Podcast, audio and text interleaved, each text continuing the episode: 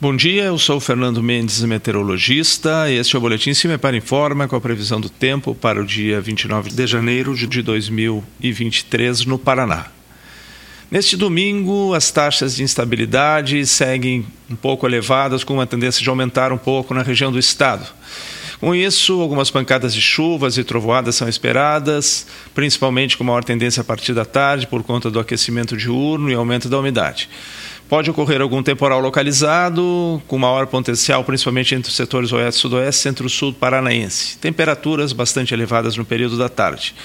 A temperatura mínima está prevista para a região de União da Vitória, com 20 graus Celsius, enquanto que a máxima deve ocorrer na região noroeste do Paraná, região de Luanda, com até 35 graus. No site do CIMEPAR, tu encontra a previsão do tempo detalhada para cada município e região nos próximos 15 dias. www.cimepar.br, CIMEPAR, Tecnologia e Informações Ambientais.